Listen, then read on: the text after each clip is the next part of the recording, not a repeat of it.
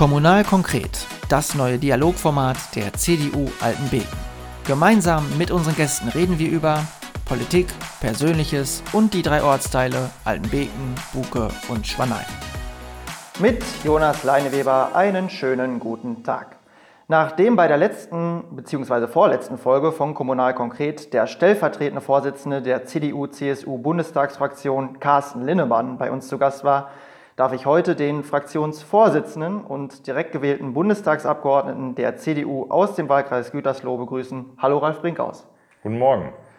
Ja, Ralf, durch die Corona-Pandemie haben zahlreiche Menschen einen tiefgreifenden Wandel in ihrem Leben und somit auch an ihrem Arbeitsplatz erlebt. Viele sind nicht nur ins Homeoffice oder in Kurzarbeit gegangen, sondern durch die Krise haben sich auch ganze Arbeitsprofile kurzfristig, aber auch langfristig verschoben. Inwiefern hat sich eigentlich dein Job als Fraktionsvorsitzender im Deutschen Bundestag gewandelt? Also der Deutsche Bundestag, der ist weitergelaufen, auch in der Krise. Das war ja auch wichtig, weil ganz viele Gesetze gemacht werden mussten, weil viel Geld für die Krisenbewältigung bereitgestellt werden musste. Aber was wir natürlich gelernt haben, ist anders zu arbeiten. Das heißt, äh, wir halten Distanz. Äh, wir tagen momentan im Plenarsaal als Fraktion, um entsprechend auch äh, die Entfernungen zu halten. Und wir machen das, was natürlich viele andere auch machen, Homeoffice und Videokonferenzen. Wobei das mit den Videokonferenzen manchmal gar nicht so schlecht ist, weil äh, man spart sich Reisezeit. Und ich habe die Erfahrung gemacht, das geht auch schneller, weil so alles so vorher, nachher wollen sie ein Kaffeeplätzchen und Smalltalk, das äh, fällt weg. Und da wird auch einiges von bleiben nach der Krise. Das heißt, äh, ich glaube, wir werden weniger reisen, wir werden mehr mit Videokonferenzen arbeiten. Und insofern hat bei den ganz, ganz vielen schlechten Auswirkungen dieser Krise auch eines irgendwo ein gutes, technologisch haben wir uns weiterentwickelt. Normalerweise ist es ja die Aufgabe eines Fraktionsvorsitzenden, um das vielleicht auch gerade äh, für die jüngeren Zuhörer noch einmal zu kontextualisieren, Mehrheiten zu beschaffen, die Fraktion zusammenzuhalten, ein einheitliches, geschlossenes Vorgehen der Abgeordneten auch in Abstimmung mit dem Koalitionspartner zu definieren. Also man könnte sagen, beim Fraktionsvorsitzenden laufen eigentlich viele wichtige Fäden zusammen.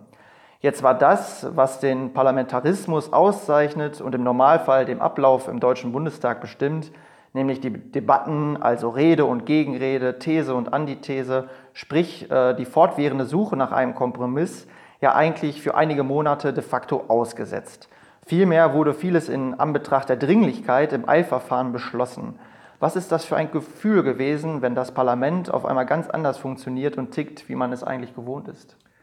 Naja, am Ende hat es ja nicht anders funktioniert, weil wir natürlich alles auch beraten haben, auch ganz normal mit erster, zweiter und dritter Lesung. Nur wir haben es halt schneller gemacht, wir haben es teilweise in anderen Formaten gemacht. Ich habe ganze Nachmittage in irgendwelchen Video- und Telefonkonferenzen äh, gesessen, wo genauso gestritten wurde wie in der Fraktionssitzung. Aber eine Sache ist natürlich richtig. Äh, Schöner ist, äh, wenn man äh, alle sieht. Schöner ist, wenn man natürlich irgendwo im Saal ist. Aber trotzdem, das hat alles geklappt. Demokratie in Deutschland hat auch in der Krise funktioniert und zwar perfekt mit allen Sachen, die formal vorgesehen sind.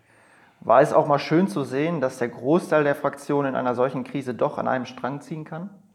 Also das ist bei uns ja eigentlich immer so. Das Problem ist äh, immer folgendes, wenn irgendjemand ausbüchst, dann kriegt er eine mediale Aufmerksamkeit, die natürlich größer ist, als wenn äh, 245 Leute das Richtige machen.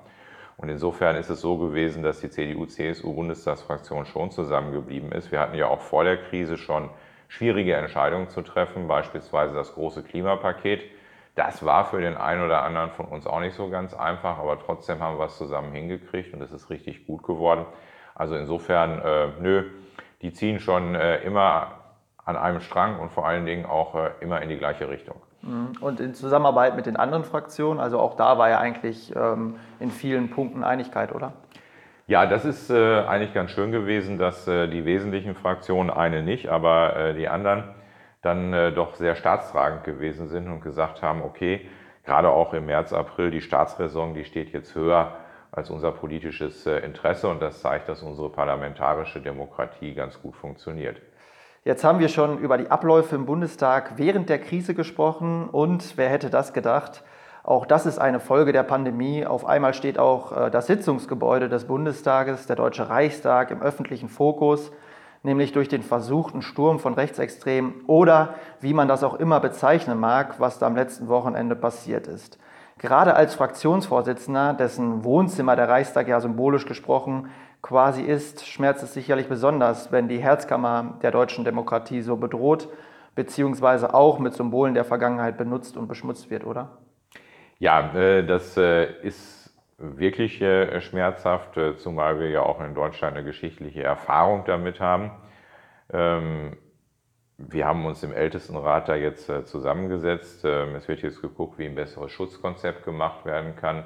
Aber ohne das zu vergleichen, ist es auch nicht richtig, wenn Greenpeace irgendwelche Flaggen am Reichstag aufhängt. Und das muss man auch mal sagen. Also es gibt nicht in irgendeiner Art und Weise die Bösen und die Guten, sondern es ist so, dass die frei gewählten Abgeordneten unabhängig entscheiden sollten. Das hat auch was mit dem Haus zu tun, das hat was mit der Würde des Hauses zu tun. Wohnzimmer würde ich es nicht bezeichnen, das wäre mir zu despektierlich. Äh, ich habe schon immer einen sehr, sehr großen Respekt, wenn ich in den Plenarsaal hineingehe, wenn ich den Bundesadler dort äh, dann auch entsprechend äh, sehe, dann wird man sich bewusst, dass man da natürlich seinen Wahlkreis und das deutsche Volk vertritt. Und damit sind wir wieder bei der Würde dieses Hauses.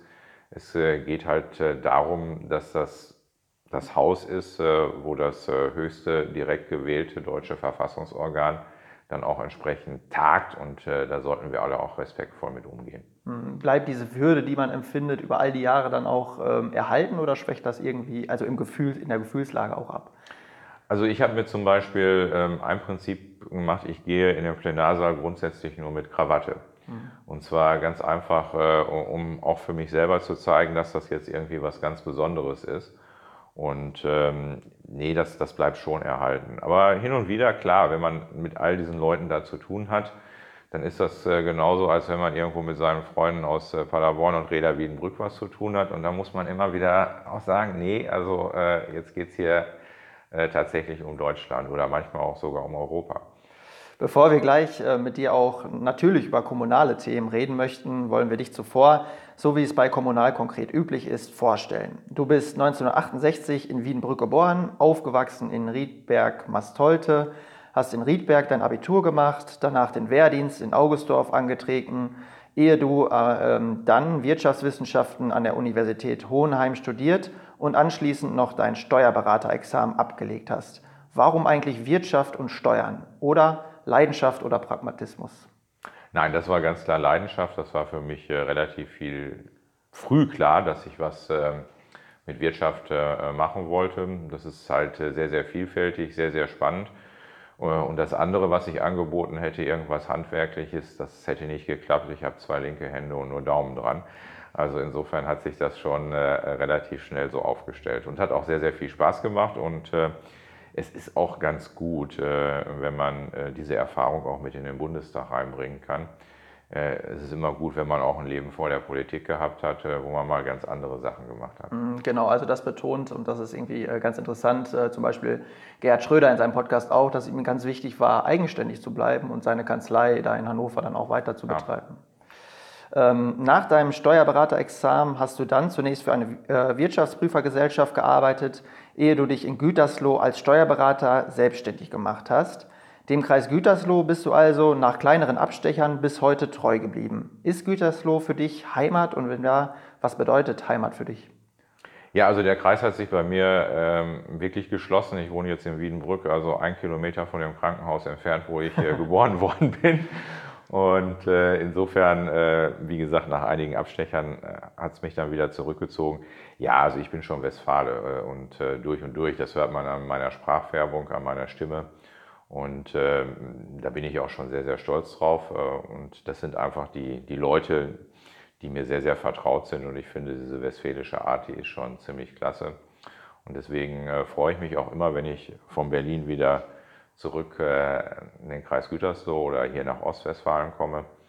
Ähm, aber auf der anderen Seite muss ich auch sagen, ich bin gerne in Berlin, weil Berlin ist ähm, eine tolle Stadt und ich habe ein unglaubliches Privileg äh, dass ich beide Welten äh, habe. Das heißt, dass ich hier, hier im Ostwestfalen, Ostwestfalen-Lippe habe, bin letzte Woche noch in Korwei gewesen, alles wunderschön hier, die ganze Ecke. Aber auf der anderen Seite natürlich auch dieses vibrierende Berlin. Und Berlin ist momentan wirklich heiß. Es sind ganz viele junge Leute da, es sind viele Startups da, es sind viele Künstler da. Ähm, gut, die Clubszene in meinem Alter ist jetzt nicht mehr so ganz relevant, das muss man auch sagen. Aber Äh, das ist, äh, das ist wirklich toll. Ja. Geht man eigentlich in Berlin dann auch raus? Also ich habe schon von mehreren äh, ähm, Bundestagsabgeordneten im Interview gehört, dass sie Berlin eigentlich noch gar nicht so richtig kennengelernt haben, weil sie eigentlich sich nur in diesem ähm, Regierungsviertel aufhalten. Also wir arbeiten schon relativ viel. Äh, das ist auch nicht unbedingt ein 10 oder 12 Stunden Tag, das geht teilweise länger. Also deswegen muss man sich die Zeit schon mal rausnehmen. Mache ich dann aber auch, ähm, weil äh, es einfach toll ist, ein schönes Angebot ist und also ich gehe jetzt nicht unbedingt irgendwo äh, da abends in Theater und Oper, aber in Berlin ist es einfach so, einfach nur so durch die Stadt zu gehen. Ich habe ja viele Schülergruppen auch da, die mich besuchen, in denen sage ich immer, also wenn euch nichts einfällt, ne, setzt euch einfach in die U-Bahn und guckt euch die Leute an. Äh, die sind schon ein bisschen anders, teilweise auch krasser als hier äh, bei uns in Paderborn oder im Kreis Gütersloh oder in Altenbeken.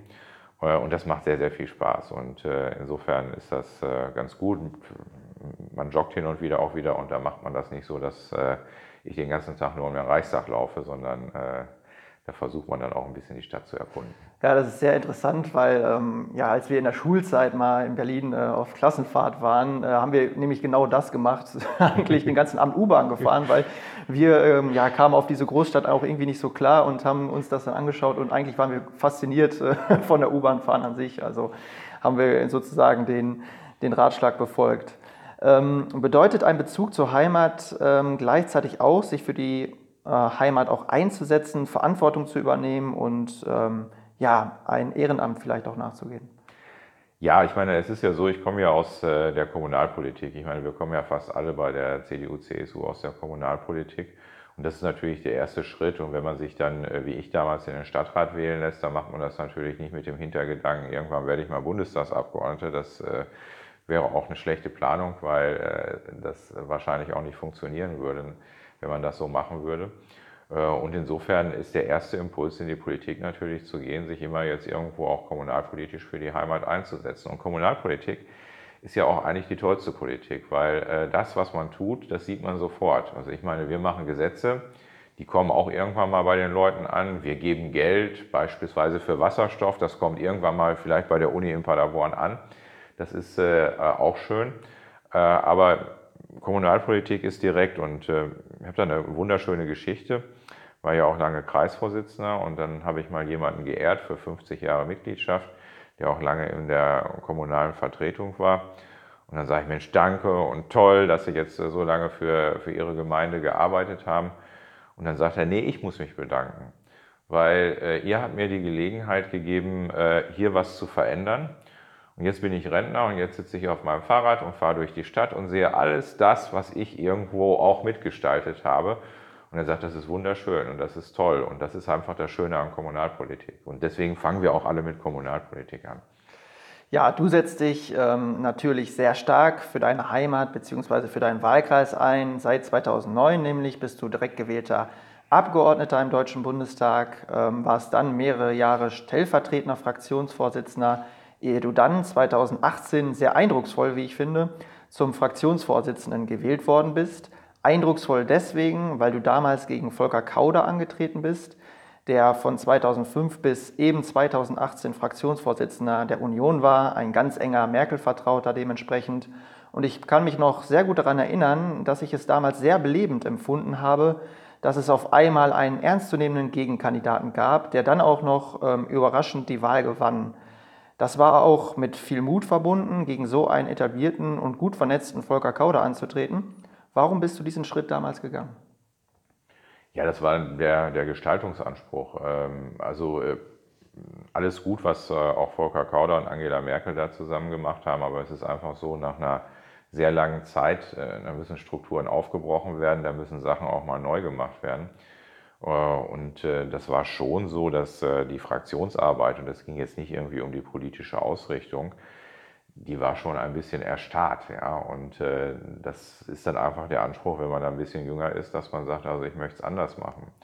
Und ich glaube, das ist auch ganz, ganz wichtig, also wenn man Politik macht, dass man auch ähm, nicht irgendwo da stehen bleibt, wo man ist, sondern dass man immer wieder versucht, irgendwie was Neues zu machen. Und äh, das, das gilt insbesondere äh, für die Kommunalpolitik, weil es ist, glaube ich, vielen nicht bekannt, wie die Gemeindeordnung hier in Nordrhein-Westfalen aufgestellt ist. Äh, der Bürgermeister einer Gemeinde, einer Stadt hat eine überragende Stellung.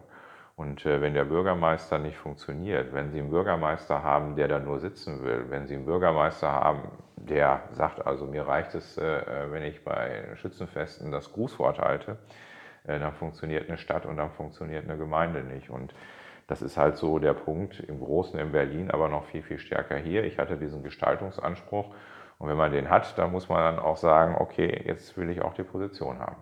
Mhm. So wie Matthias Möllers das auch tut. Genau, ähm, also ist es deines Erachtens ähm, ja, notwendig sozusagen, dass es mehr so Gegenkandidaturen gibt, mehr Belebung ähm, statt ja, Absprachen in den Hinterzimmern sozusagen. Also dass eine Gegenkandidatur auch nicht immer was Schlechtes, sondern was äh, Belebendes sein kann? Also es kommt auf die Zeit an, das muss man ganz ehrlich sagen. Äh, wir haben ja jetzt bei uns in der CDU auch äh, wieder ein Rennen um den Parteivorsitz. Und da habe ich dann für viele überraschend gesagt, hm, wäre gut, wenn ihr euch vielleicht mal absprechen könnt und äh, wäre gut, wenn ihr euch vielleicht so einigen könnt, weil momentan ist so die Zeit in der Krise, wo die Menschen irgendwo erwarten, naja, also beschäftigt euch nicht mit euch selbst, sondern versucht die Krise zu lösen. Und äh, in der Zeit ist Einigkeit gefragt. Es gibt aber auch andere Zeiten, wenn alles irgendwo so lange einen gemächlichen Gang geht, dann tut es gut, wenn eine gewisse Disruption da reinkommt und Gegenkandidaturen sind eine Disruption.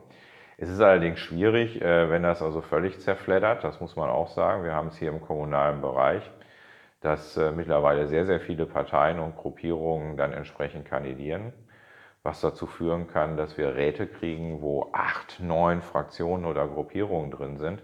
Und da muss man natürlich auch immer wieder sehen, Politik muss auch Mehrheiten organisieren. Und Politik muss auch handlungsfähig sein. Und insofern, äh, wenn wir, was manche Leute ja vielleicht sogar gut finden würden, wir hätten in einem Rat mit 40 Leuten, 40 Unabhängige, die sich jedes Mal irgendwo entscheiden würden, wie sie es machen, dann können sie so eine Stadt oder so eine Gemeinde nicht voranbringen. Und äh, insofern ist das immer eine Balance, die man halten muss. Mhm. Ja, das trifft auch äh, auf Paderborn zum Beispiel zu. Ich glaube, hier gibt es acht oder neun verschiedene Bürgermeisterkandidaten. Also das ist Wahnsinn, ja. Wahnsinn, ja. Ähm, ja, mittlerweile dürfte deine Heimat, ähm, also der Kreis Gütersloh, nach dem Corona-Ausbruch bei Tönnies auch national jeden ein Begriff sein. Ja, das und, hätten wir uns gerne gespart. Ja, das glaube ich wohl. Und vorhin haben wir ja bereits darüber geredet, äh, inwiefern dein Job als Fraktionsvorsitzender in Berlin durch äh, Corona einen Wandel unterlag. Stellt sich nun die Frage, wie deine Arbeit im Wahlkreis zu dieser Zeit aussah, beziehungsweise wie du die akute Situation in deinem Heimatkreis erlebt hast.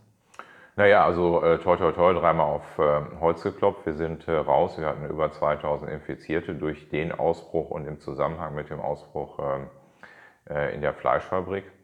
Äh, das war nicht gut, das war eine sehr schwierige Situation. Äh, ich war, als das angefangen hat in Berlin, habe natürlich versucht, viel zu helfen, mit der Bundeswehr gesprochen, mit der Bundesregierung gesprochen. Das ist dann ja auch alles sehr, sehr schnell angelaufen und hat dazu geführt, dass eben der Eintrag in der nicht in der Fleischfabrik arbeitenden Bevölkerung nicht passiert ist. Es ist so, wir haben keinen Eintrag dieses Virus aus dieser Situation heraus gehabt in die äh, Nachbarkreise. Der Kreis Warndorf war ein bisschen betroffen. Es ist äh, passiert durch ein unglaublich großes äh, Engagement in den Verwaltungen, also zum Beispiel auch in der Stadt Verl. Ähm, da ist ganz, ganz viel gerissen worden. Die Mitarbeiterinnen und Mitarbeiter haben Tag und Nacht gearbeitet. Wir haben ein tolles Ehrenamt, das zeichnet uns hier in Westfalen aus, in Ostwestfalen. Das heißt also Feuerwehr, Rotes Kreuz, die anderen Hilfsdienste, die haben alle mit angepackt. Die haben Lebensmittel durch die Gegend gefahren. Es ist so, wir haben äh, Bereitschaftspolizeieinheiten gekriegt, die die Quarantäne mit überwacht haben.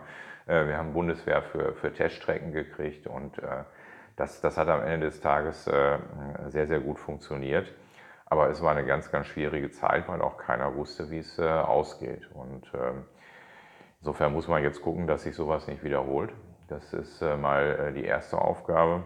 Und wir müssen eins machen, das wird so ein bisschen vergessen. Es sind ja 2000 Leute infiziert gewesen.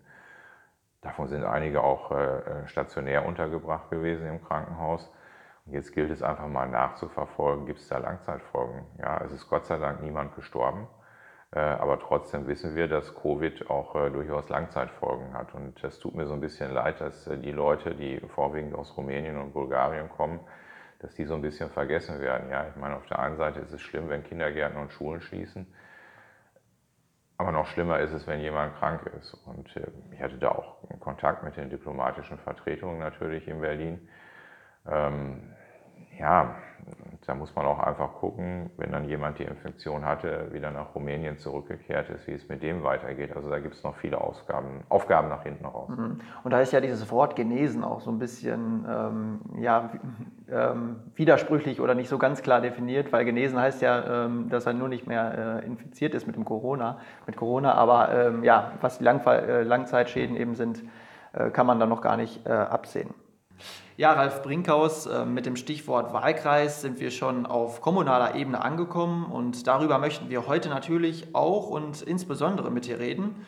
Und weil es, glaube ich, eine sinnvolle und auch lohnenswerte Perspektiverweiterung ist, äh, bundes- und kommunalpolitische Themen wechselseitig zu betrachten, um miteinander zu flechten, nehmen wir gerne unseren Ratsherrn und Bürgermeisterkandidaten Matthias Möllers in unser Gespräch mit auf, der natürlich auch schon bei Kommunal konkret zu Gast war. Deswegen sage ich Hello again, Matthias.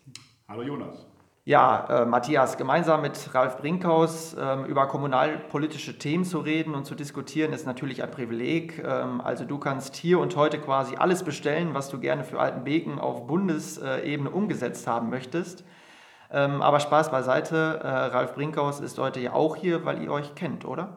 Ja, wir kennen uns ein bisschen in der Tat. Wir haben, oder unsere Wege haben sich schon ein, zwei Mal gekreuzt. Äh, wir haben es ja gerade schon gehört, äh, dass äh, als Ralf Brinkhaus noch im Kreis Gütersloh verstärkt unterwegs war, sage ich mal, da war ich noch Kämmerer in der schönen Stadt Ferl und da gab es in der Tat auch schon mal gemeinsame Themen, an denen wir von verschiedenen Seiten, glaube ich, gearbeitet haben. Ja, dann würde ich sagen, steigen wir ein in die kommunalen Top-Themen in Altenbeken. Und ich glaube, Platz 1, äh, das kann ich nach nunmehr 17 Folgen kommunal konkret sagen, ist äh, mangelnder Wohnraum, Baugrundstücke und altersgerechte Wohnungen. Ähm, dass das auch in Berlin und in den Metropolen ein ganz großes Thema ist, wissen wir natürlich. Aber auch in Altenbeken äh, ist die Baugrundstückssituation momentan wirklich angespannt. Ist das im Kreis Gütersloh eigentlich auch so, Ralf Brinkhaus? Ja, bei uns im Kreis Gütersloh ist die Wohnungssituation sehr angespannt. Äh, wir sind äh, ein stark wachsender Kreis und wir haben äh, ja gerade über Fleischfabriken gesprochen. Ähm, wir haben sehr, sehr viele Werkvertragsarbeiter bei uns im Kreis Gütersloh, die natürlich auch sehr, sehr viel Wohnraum entsprechend besetzen, bis in die Dörfer entsprechend hinein. Und insofern ist das sehr, sehr schwierig. Es ist auch sehr schwierig, noch Bauland auszuweisen weil wir aus gutem Grund natürlich auch Naturschutzbedingungen entsprechend einhalten müssen, weil die Landwirtschaft sagt, naja, jeder Acker, der zugebaut wird, äh, der fehlt uns. Wir haben ja auch hier in Ostwestfalen-Lippe eine sehr leistungsstarke Landwirtschaft, die auch entsprechend Flächen braucht, um das irgendwie auszubalancieren. Äh, dafür bedarf es dann äh, schon einen guten Bürgermeister. Ähm, wir kennen uns ja übrigens nicht nur ähm, aus, aus der Arbeit in Fehl, sondern ich betreue noch ähm, den Bundestagswahlkreis Herford mit. Äh, weil wir dort leider momentan keinen CDU-Abgeordneten haben. Und äh, deswegen äh, verfolge ich natürlich auch die Arbeit als Kämmerer in, in Herford mit, was auch keine ganz einfache Aufgabe ist, ähm, da entsprechend immer Paul zu halten, wie wir im Ostwestfälischen sagen. Und insofern haben wir da schon vielerlei Verknüpfungspunkte. Ja, Matthias, ähm, wie willst du das Problem mit den fehlenden Baugrundstücken angehen, beziehungsweise wie sieht eigentlich so da das Konzept aus, was man nach der Wahl angehen könnte? Ja, da werden wir verschiedene äh, Wege wählen müssen. Es ist ganz einfach so, also ganz klar in allen drei Ortsteilen in Altenbeken äh, wird äh, bei jedem Haustürgespräch im Prinzip, das wir jetzt im Wahlkampf führen, eigentlich das als den größten Bedarf definiert. Ähm, unser Problem ist ja, dass wir grundsätzlich verfügbares Bauland äh, noch haben in allen Ortsteilen, aber dass dies eben überwiegend privaten äh, Menschen gehört und äh, wir dort irgendwo Anreize schaffen müssen, dass diese Grundstücke dann im Prinzip auch auf den Markt gelangen. Da werden viele Gespräche also mit privaten Eigentümern zu führen sein, um einfach äh, im Ergebnis immer wieder mal Grundstücke äh, auf den Markt zu bekommen. Das gilt wirklich für Altenbeken, Buke und Schwanei. Ähm, ja, ist das der ähm, Weg, der aus deiner Sicht der einzig mögliche ist? Oder sollte eine Gemeinde aus deiner Sicht äh, auch selbst als Bauherr auftreten, wenn man so will, und aktiv in den Markt mit einsteigen, Ralf Brinkhaus? Also der Weg ist äh, die, die Aktivierung und die Ausweisung äh, vom Bauland. Ich bin immer ein großer Freund davon, wenn dann privat gebaut wird, ob man dann Flächenmanagement macht, das muss vor Ort entschieden werden. Aber was, glaube ich, wichtig ist, ist ähm, das, was Matthias gerade gesagt hat, was muss denn ein Bürgermeister mitbringen? Er muss zwei Sachen mitbringen. Er muss äh, ein großes äh, psychologisches Verhandlungsgeschick mitbringen, um den einen oder anderen auch zu überzeugen, äh, sein Bauland dann auch tatsächlich zu nutzen. Aber auf der anderen Seite, und das wird gemeinhin unterschätzt, und das stört mich so ein bisschen am Kommunalwahlkampf, den wir jetzt in Nordrhein-Westfalen haben, man braucht eine hohe Fachlichkeit. Ähm, Kommunalverwaltung ist ein Ausbildungsberuf. Das ist nicht so, dass ich mich jetzt irgendwo eben hinstellen kann und sagen kann, ich mache das mal, weil alleine was zu beachten ist bei der Ausweisung vom Bauland und was man dort für Fehler machen kann, das ist äh, äh, sehr, sehr, sehr groß und das ist sehr, sehr viel. Und äh, deswegen werbe ich auch immer dafür, dass wir versuchen, ähm, Fachleute auch für die kommunalen Spitzenämter zu gewinnen und das gilt gerade auch, wenn eine Verwaltung relativ klein ist. Das heißt, äh, wenn ich eine große Verwaltung habe, dann kann ich mir jemanden leisten, der das jetzt irgendwie noch äh, delegiert. Aber bei einer kleineren Verwaltung ist es so, äh, da ist der Bürgermeister auch der erste Sachbearbeiter und der muss das halt alles aus dem FF beherrschen. Und wir sehen eins, das haben wir auch in Kreis Gütersloh gesehen, gerade bei Bauland. Wenn man da clever ist, wenn man da geschickt ist, dann kriegt man was hin.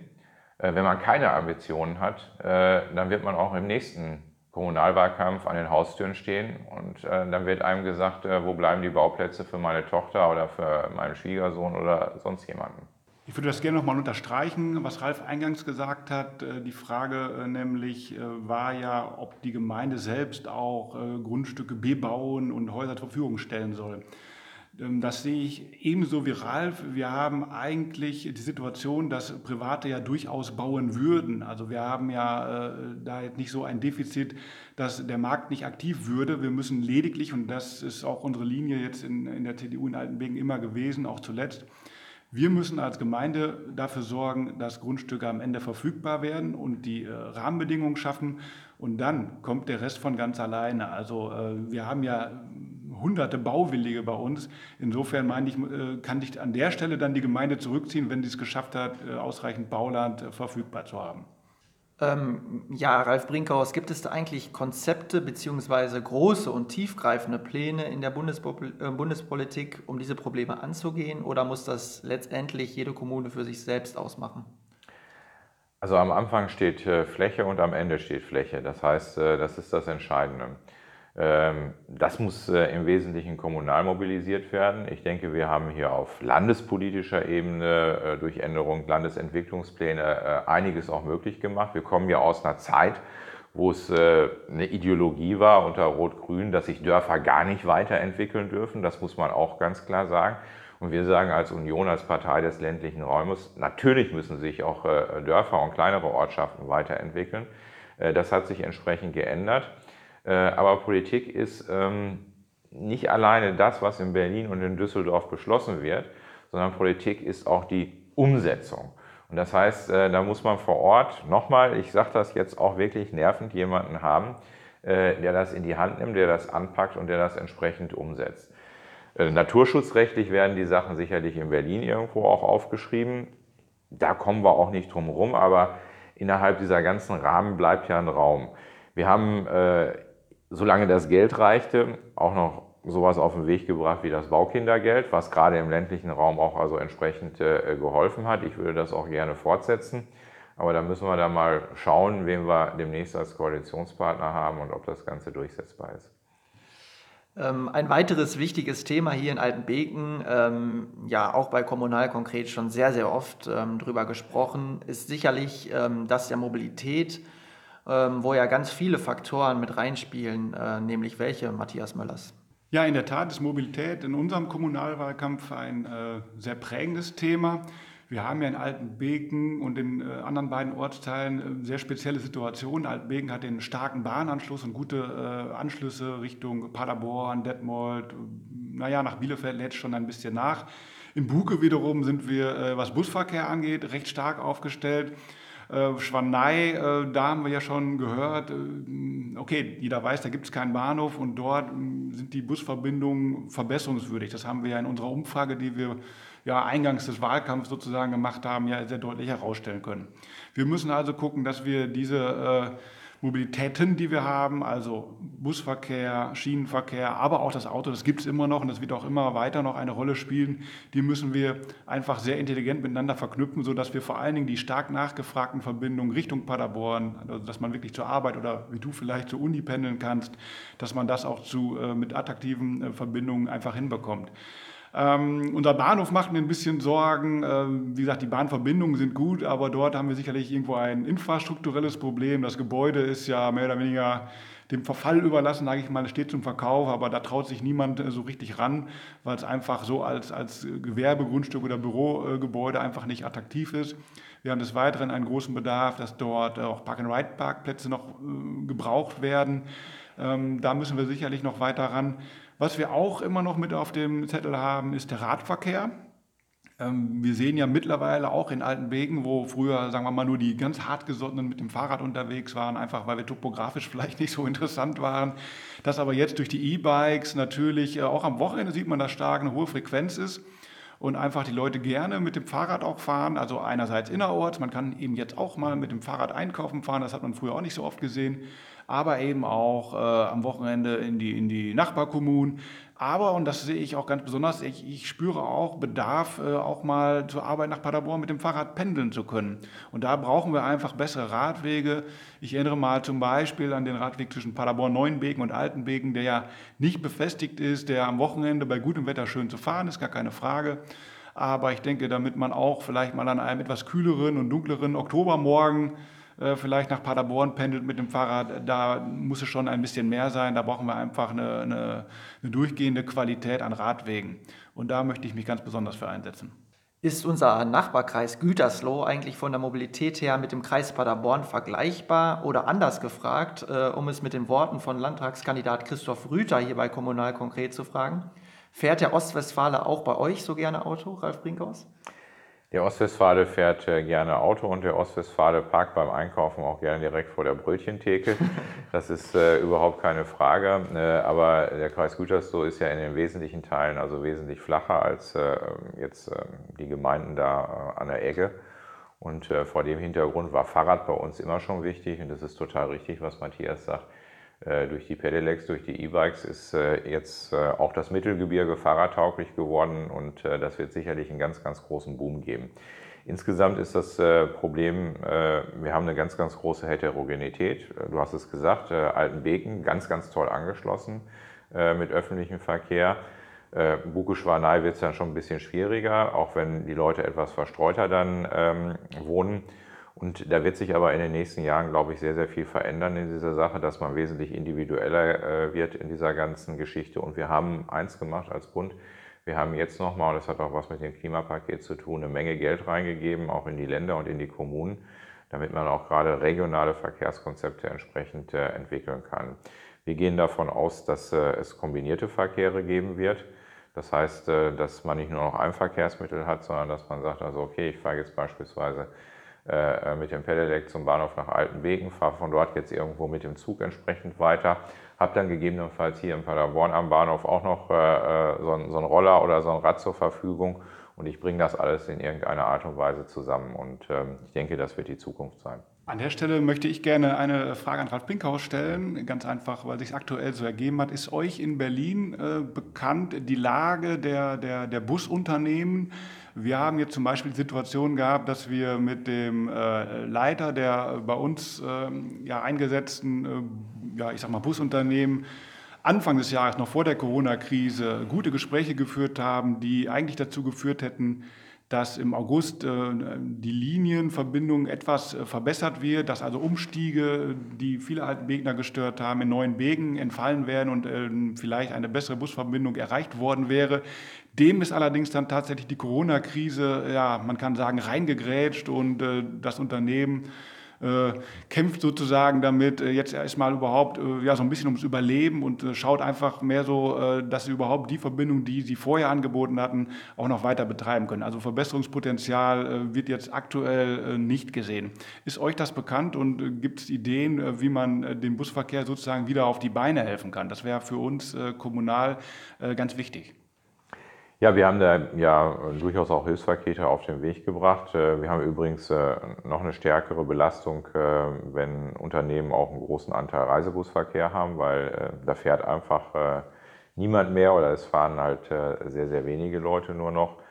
Ähm, wir müssen jetzt die, die Gelder, die auch im Rahmen der Krise zur Verfügung gestellt sind, nutzen, um die Ausfälle bei den Ticketeinnahmen entsprechend dann zu kompensieren. Das ist relativ wichtig. Das muss hier über die lokalen Verkehrsträger und Verkehrsverbünde entsprechend organisiert werden, damit man dann also entsprechend die Leute auch oder die Unternehmen auch über die Krise hinweg trägt. Das ist jetzt das Wichtige.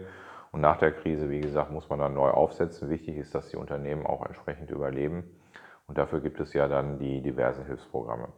Ja, also ich denke auch, dass die Diversität ähm, äh, der Verkehrsmittel, also eigentlich diesen ganzen Strauß, den man zu bedienen hat, äh, die Zukunft ist. Also es wird sicherlich gerade in dieser Region kein ähm, ja, Alleinstellungsmerkmal für irgendein Verkehrsmittel geben, sondern ich denke, da ist wirklich ähm, die Diversität gefragt. Ähm, ein weiterer wichtiger Aspekt für die CDU Altenbeken ist die Vereinsförderung. Ähm, wie gilt es denn, die Vereine konkret zu stärken und zu fördern, Matthias? Ja, wir haben ja in Altenbeken das Thema schon sehr stark beleuchtet. Wir hatten ja neulich eine Gesprächsrunde, wo auch Klaas Linnemann zu Gast war und einige Vereinsvertreter. Wir haben dabei festgestellt, dass die Lage sehr unterschiedlich ist. Die Schützenvereine beispielsweise, die bei uns ja die größten Vereine sind, ähm, kommen eigentlich finanziell ganz gut durch die Krise. Bei den Musikvereinen sieht das schon ein bisschen anders aus, weil die ganz einfach von ihren Auftritten auch leben und diese Auftritte natürlich im Moment überhaupt nicht stattfinden ähm, und vor allen Dingen auch keine Planbarkeit jetzt äh, gerade äh, da ist. Also die wissen jetzt nicht, ob sie nächstes Jahr im März einen Auftritt machen können und, äh, oder auch eine Veranstaltung planen können und wissen jetzt auch nicht so recht, ob sie dafür Geld in die Hand nehmen können äh, da was vorzubereiten, irgendwas zu buchen, ähm, Kapazitäten einzukaufen oder nicht. Da gibt es also noch eine große Unsicherheit. Da muss man einfach schauen, dass die Hilfsprogramme, die es jetzt auch gibt, dass die auch Antworten darauf finden, ob die Vereine jetzt auch, sagen wir mal, äh, Ausgaben schon tätigen können oder ob die Vereine einfach jetzt, äh, sagen wir mal, stillhalten sollen und einfach nur ihre laufenden Kosten durch Hilfsprogramme gedeckt bekommen. Das ist also eine Frage, die, die ist ganz wichtig. Die Sportvereine sind eigentlich jetzt ganz gut eingestellt auf die Krise. Die hätten natürlich ganz gerne mal wieder mehr Zuschauer dabei, aber wissen natürlich auch, äh, dass das jetzt im Rahmen der Hygienekonzepte einfach sehr stark begrenzt ist. Aber da merke ich schon, das Leben geht dort weiter und äh, der Spielbetrieb im Fußball funktioniert, der Tennisverein funktioniert. Ich glaube, da hat man sich jetzt einigermaßen mit der Krise so äh, arrangiert. Gerade in der Pandemie hat sich gezeigt, ähm, weil sie beispielsweise Einkaufshilfen organisiert sowie Masken genäht und verteilt haben, äh, wie wichtig Vereine und zivilgesellschaftliches Engagement in Deutschland ist. Ist die Vereinslandschaft tatsächlich der vielbeschworene Kit, der das Land zusammenhält, Ralf Brinkhaus? Also in ländlichen Regionen ist das der Kit, der die ganze Sache zusammenhält. Wir beobachten das in der Stadt in Berlin, äh, dass das dort weniger ist, äh, was dann auch nicht so gut ist für den entsprechenden Zusammenhalt. Und äh, insofern ist diese Vereinslandschaft äh, sehr, sehr wichtig und die ist ja auch sehr, sehr vielfältig. Da ist ja auch für jeden was dabei. Matthias ist ja unter anderem als Jugendtrainer einer Fußballmannschaft aktiv. Ähm, hast du dich auch in Vereinen ehrenamtlich engagiert? Äh, ja, ich habe auch früher sehr unerfolgreich mich im Fußball engagiert. Ich war einfach grottenschlecht, muss man sagen. Und deswegen weiß ich auch, äh, ähm, wie, es, äh, wie es ist, beispielsweise in Sportvereinen mitzumachen, zu arbeiten. Und ansonsten haben wir ja auch, und das ist auch sehr, sehr schön, ja auch noch ein kirchliches Ehrenamt. Da sollte man auch drüber reden. Da wird sehr, sehr viel gemacht, auch im sozialen Bereich. Ganz, ganz, ganz wertvoll. Und ähm, ich denke mal, dass wir da in Deutschland sehr, sehr gut aufgestellt sind. Ja, dieses Schlusswort von Ralf Brinkhaus äh, nehmen wir gerne auf. Äh, lieber Ralf, lieber Matthias, wir sind am Ende unseres Gesprächs angekommen. Ich bedanke mich recht herzlich. Ja, danke dir, Jonas, äh, für die professionell gestellten Fragen. Vielen Dank. Ja, und ich freue mich, dass ich dabei sein konnte, äh, dass ich Matthias Möllers unterstützen konnte, damit er in alten Wegen auch entsprechend äh, gewinnt. Und ich mache jetzt gerne auch nochmal wirklich den Werbeblock wer Kommunalpolitik, wer kommunale Hauptverwaltung so von der Pike auf gelernt hat, wer auch äh, große Verantwortung getragen hat, beispielsweise für den Haushalt der wirklich sehr, sehr großen Stadt Herford, äh, aber dann noch als Sport- und Jugendtrainer in seiner Heimatgemeinde engagiert ist, der ist eigentlich die perfekte Besetzung. Und deswegen drücke ich für den 13. September beide Daumen. Ja, Matthias, besser könnte dein ähm, Tag wohl nicht mehr werden. Also ich meine, das, das äh, Lob nehmen wir natürlich gerne mit und ich würde jetzt sagen einfach, ja, liebe Zuhörerinnen und Zuhörer, das war Kommunal konkret. Wir hören uns zur nächsten Folge, wenn Sie mögen. Bis dahin eine angenehme Zeit. Kommunal konkret, das neue Dialogformat der CDU Altenbeken. Gemeinsam mit unseren Gästen reden wir über Politik, Persönliches und die drei Ortsteile Altenbeken, Buke und Schwanein.